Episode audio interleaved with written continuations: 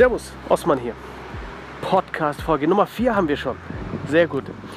Ähm, mit der Zeit werde ich immer mehr und mehr meine Stimme finden und mich immer wohler fühlen, mit mir selber zu reden oder mit einem imaginären Publikum. Was ich eigentlich gewohnt bin, ne? wenn ich daheim sitze und Texte schreibe für meine Auftritte, dann stelle ich mir ja auch die Leute vor und über, überlege, was sie, was sie antworten werden, wenn ich Fragen stelle und so weiter. Aber ja, es ist trotzdem was anderes. Heute geht es um äh, Disclaimer bei Mentalisten, was das ist, das ähm, hört ihr dann gleich und Fallspielen. Fallspielen und Zauberer. Ich glaube, es wird ganz interessant. Bleibt mal dran, ne? geht ja jetzt eh gleich los.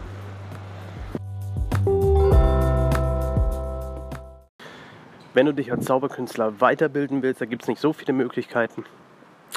Du kannst Bücher lesen, kannst dich mit Kollegen austauschen oder du gehst eben auf Seminare.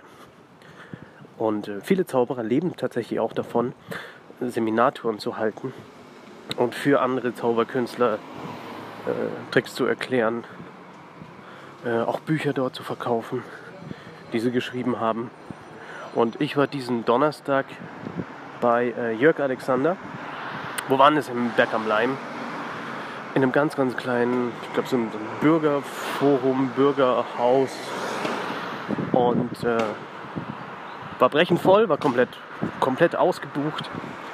Standen sogar ein paar Leute noch hinten mit dran. Und da hat er eben seine Sachen gezeigt. Der Jörg ist so einer dieser Vollprofis. Es gibt die fertigen Finger in Deutschland. Das ist eine, ich glaube, zehn Zauberkünstler sind es ein Zusammenschluss von Profikünstlern, alles Zauberer, die ähm, schon seit, ich glaube, zwei Jahrzehnten oder vielleicht sogar schon länger, ich weiß nicht, wie alt sind die denn, äh, durch Deutschland reisen. Jeder wohnt woanders und machen da ihre Sachen. Ähm, vielleicht ein bisschen bekannter ist der Helge Thun. Den kann man auch im Fernsehen öfter sehen. Ja, und Jörg ist eben Teil dieser Gruppe und hat dann so gezeigt, woran er arbeitet, was er veröffentlichen möchte. Und es war super schön, super interessant. Und eine Stelle war, da, ja, da bin ich irgendwie anderer Meinung. Eine Stelle war folgende. Und zwar, wenn du, wenn du auf der Bühne als Zauberkünstler etwas machst, was wie Gedankenlesen aussieht, dass du da vorher einen Disclaimer raushaust. Das heißt, du sagst, Leute, das ist nicht echt. Und ähm, ich bin der Meinung, Nö, das braucht's nicht. Wenn ich mir, wenn ich mir eine Show ansehe, dann ist die Prämisse, die Magie ist echt und äh, somit auch das Gedankenlesen dabei. In dem Moment, wo man vorher einen Disclaimer raushaut und sagt, nö, äh, stimmt nicht, was ich gleich zeige, in dem Moment ist der Gag weg. Die Zauberkünstler oder viele Mentalisten sagen, das machen sie aus dem Grund, dass keiner hinterher an übersinnliche Fähigkeiten und übersinnliche Dinge glaubt. Ich bin der Meinung, dass ähm, wer glauben will, der glaubt, wer nicht glaubt, glaubt auch nicht, egal was die Person sagt. Und ich glaube auch, dass man sich da als Zauberer und Gedankenleser, was im Endeffekt alles das Gleiche ist, ähm, dass man da sich so ein bisschen, bisschen überschätzt und äh, zu ernst nimmt. Also ich glaube nicht, dass jemand auf einmal äh, vom, vom Glauben abfällt äh, oder zum Glauben kommt wegen einem Trick im Kontext einer Zaubershow auf der Bühne.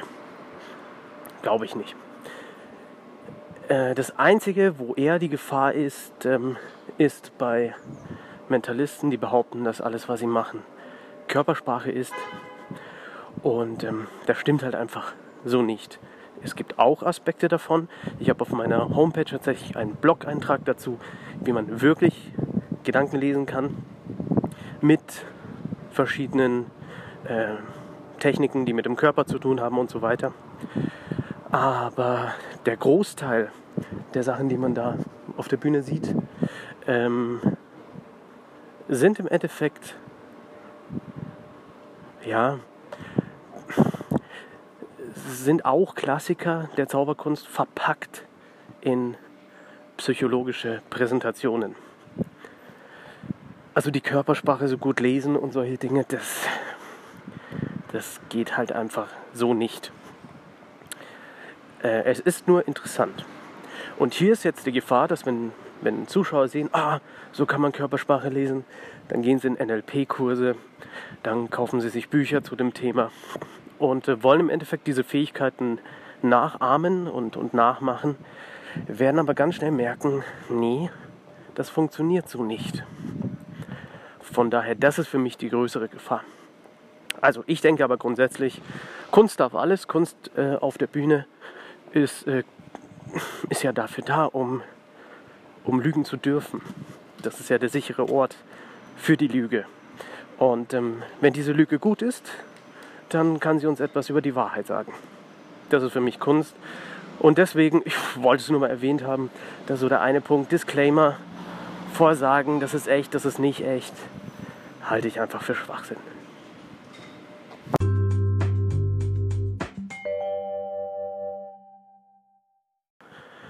Unfassbar. Bin immer noch aus der Puste vom Laufen und Reden. Ähm, das liegt einfach daran, dass ich schon seit Ewigkeiten erkältet bin.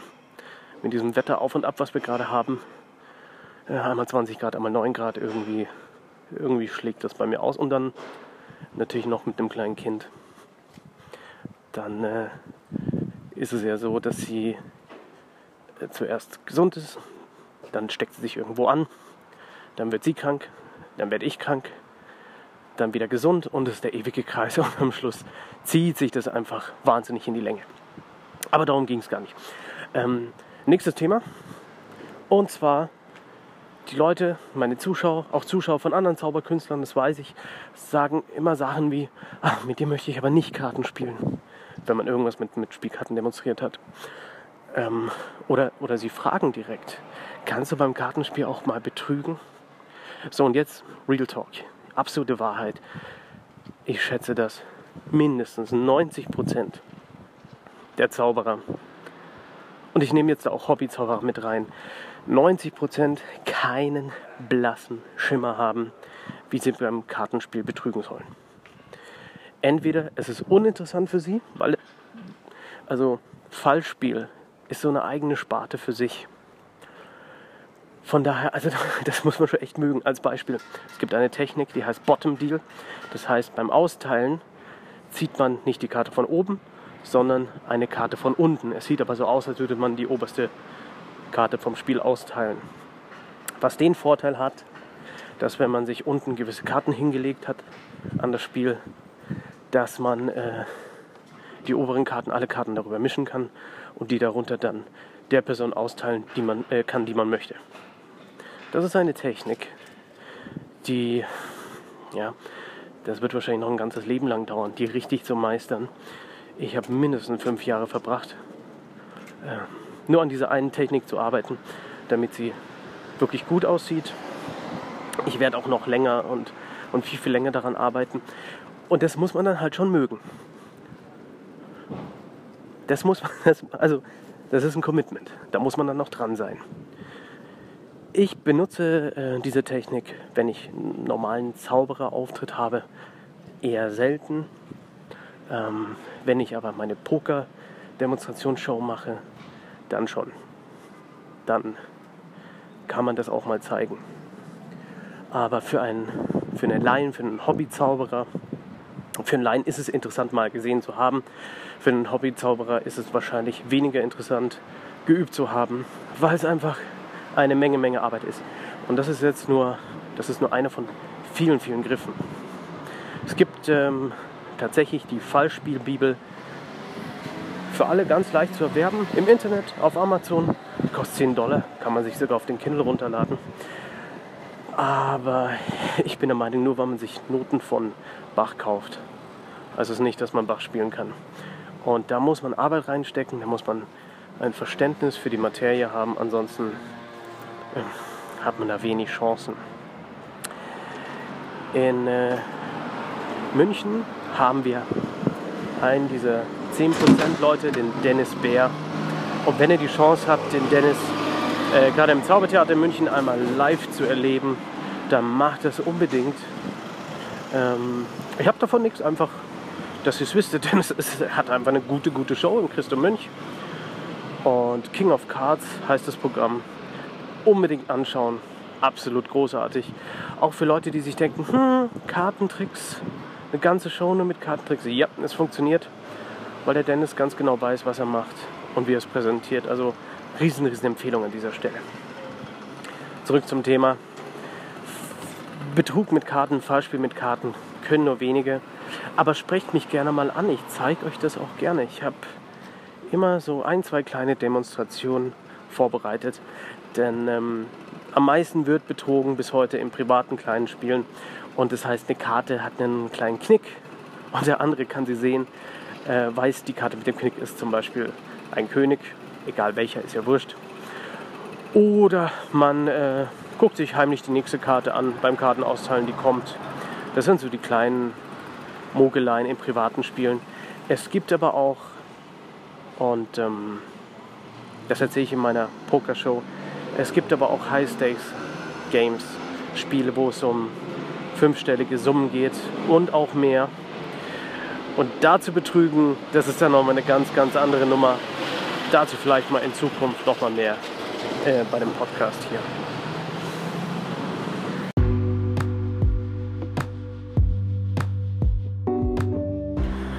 Das war schon der Podcast Nummer 4. Unfassbar, oder? So schnell kann das Ganze gehen. Bevor ich euch jetzt Tschüss sage, noch ein, zwei kleine Sachen. Nummer 1, ganz, ganz lieben Gruß an einen der Gäste vom letzten Mal im Herzog. Ich sag mal zwei Schlagworte. Er weiß, dass er gemeint ist. 1860 und äh, Nizza. Würde man jetzt eher selten zusammen verwenden, aber er weiß, dass er gemeint ist. Ähm, das heißt auch ein kleiner Aufruf an alle, die gerade so zuhören. Kommt doch mal am Mittwoch ins Herzog. 20 bis 22 Uhr. Die Terrasse ist auch offen, gerade bei dem schönen Wetter, wenn es jetzt da mal kommt. Äh, gehört es für mich zu, zu einer der Top-Locations, die wir so haben hier in München. Neben natürlich äh, dem Mandarin Oriental, die Dachterrasse. Das ist auch äh, ist der absolute Wahnsinn. Wunder, wunderschön. Die, die eine Aussicht von oben, die andere von unten. Also kommt unbedingt vorbei. Ich gehe an die Tische, sprecht mich an, dann lernen wir uns mal kennen, dann zeige ich euch was. Und auch halt mal die eine oder andere Fallspieldemonstration. Sprecht mich drauf an. Ich hab, bin immer vorbereitet, ich habe immer alles dabei. So, die andere Sache ist, ähm, die Leute fragen oft nach anderen öffentlichen Shows, Theatershows. Das äh, werde ich eventuell dieses Jahr noch machen. So ganz fix steht noch nichts. Hat sich gereimt schön. Aber ähm, also, da sind so ein paar Sachen in der Pipeline, ist aber noch nicht spruchreif, von daher Geduld, ihr werdet es hier als Erste erfahren. Dann ähm, freue ich mich, wenn ihr beim nächsten Mal wieder reinhört. Ich habe neue Themen. Bis dahin, genießt die restliche Woche noch, beziehungsweise das Wochenende. Ich bin Osman. Servus.